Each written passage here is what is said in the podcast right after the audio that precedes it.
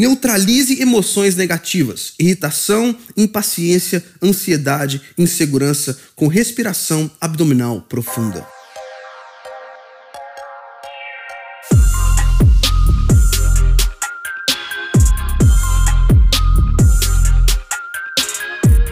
Seja muito bem-vindo a mais um episódio de Mindset. Eu sou Felipe Santos, líder e fundador do Kingdom Movement e o apresentador desse programa que existe para que a transformação no meu e no seu mindset aconteça a nível semanal. Seja mais que bem-vindo ao episódio 1378 da quarentena. Já perdi a conta há algumas semanas. Nós estamos caminhando aí para uma jornada de quase um ano juntos. Eu estava assistindo meus stories aqui arquivados e exatamente há um ano atrás, junho de 2019, eu escolhi essa vinheta junto com a nossa equipe, essa vinheta que você escuta aqui episódio após episódio. E em agosto de 2019 nós tivemos o primeiro lançamento do Mindset. Então, muito em breve nós teremos uma festa aqui, um ano de Mindset semanal, em que eu e a minha equipe temos trabalhado arduamente para gerar valor na sua vida e a você por fazer parte disso conosco. O meu muito obrigado. No episódio de hoje nós continuaremos a nossa reflexão sobre como nos tornar tornarmos melhores gestores da nossa energia.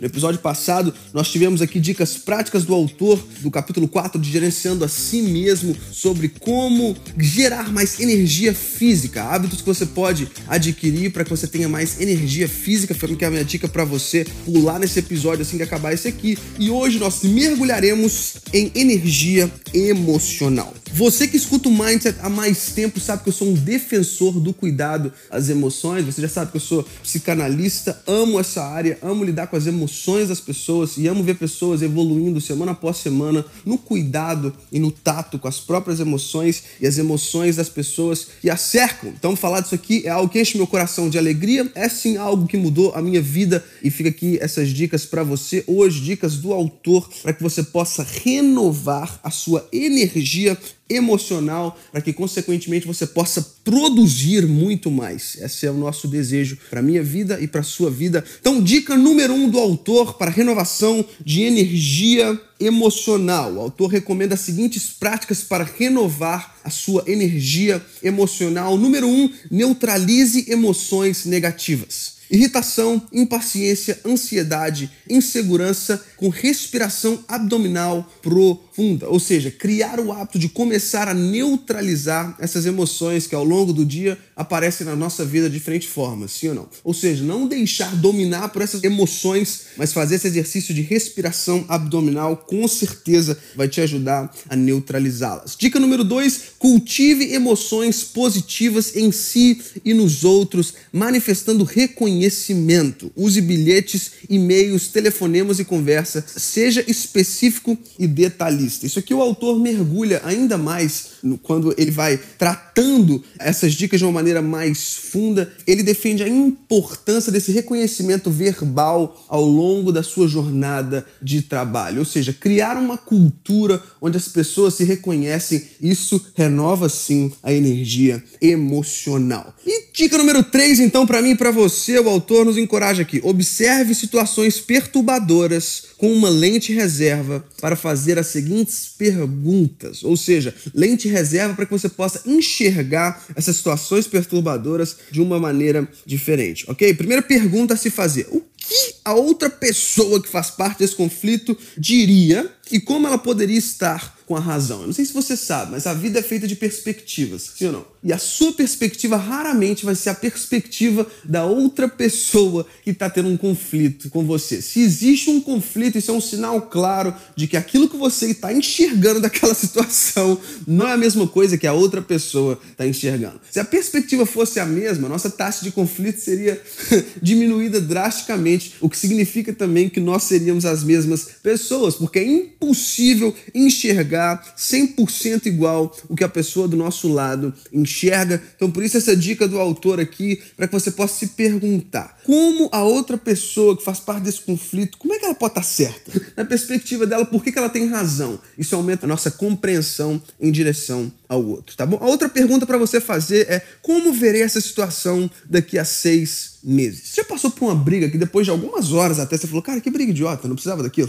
Você discutiu algo com alguém que depois de alguns minutos ou alguns dias você falou, cara, por que a gente brigou por aquilo? Então, essa é uma pergunta legal para que você possa jogar para si em meio a um momento conflituoso, para que você possa avaliar, cara, o que eu vou achar disso aqui daqui seis meses, daqui um mês? Isso vai te ajudar a lidar de uma forma melhor e mais efetiva com a sua emoção naquele momento. E a última pergunta a se fazer em um momento conflituoso, em um momento desgastante, é como posso crescer e aprender com essa situação. Essa postura, na verdade, essa pergunta, se ela for estendida nas diferentes áreas da sua vida, o seu ganho vai ser algo assim sensacional. Se você entrar em cada momento desafiador da sua vida com a postura, o que, que eu posso aprender com isso aqui? O que, que tem aqui para eu aprender? O que, que tem aqui para eu crescer? Essa postura já é uma postura diferente. Você já está em meio ao conflito muito mais focado em resolver do que simplesmente diminuir a opinião da outra pessoa ou anular a perspectiva da outra pessoa. Esse ponto aqui é essencial para o meu e seu crescimento a cada momento de tensão nas nossas vidas, em especial em momentos de embate com as pessoas que nos cercam. Perguntas essenciais para o meu crescimento e para o seu crescimento, e o autor acrescenta que quando se consegue obter mais controle sobre as emoções, é possível melhorar a qualidade dessa energia,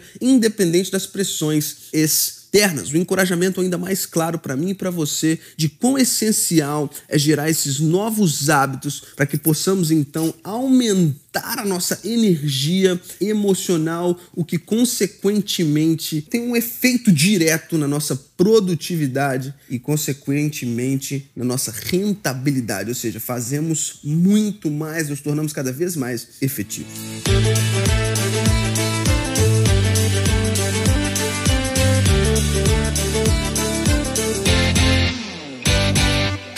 Legal, dicas preciosas para mim e para você, para que possamos então nos tornar cada vez mais efetivos. Me conta que essas dicas têm sido geradas em você aí. Me conta o que você está achando dessa série sobre gerenciando a si mesmo. Eu amo feedback, amo ouvir aquilo que é gerado no seu coração. E é por isso que o Mindset existe. Eu compartilho com você agora a missão do Mindset. Nós trabalhamos para que a renovação da mentalidade da nossa sociedade possa se tornar algo cada vez mais visível, porque se renovamos a mentalidade, conseguimos experimentar plenitude e com a renovação da mentalidade da nossa sociedade, consequentemente, conseguiremos experimentar plenitude daquilo que Deus tem para nós no nosso mindset. Amém. Que Deus te abençoe poderosamente mais uma vez. Obrigado por fazer parte disso comigo. Essa missão é nossa. Eu amo a sua vida e a boa notícia é que na semana que vem nosso encontro tá marcado. Toda quinta-feira estamos juntos. Que Deus te abençoe poderosamente. I'm out. Peace.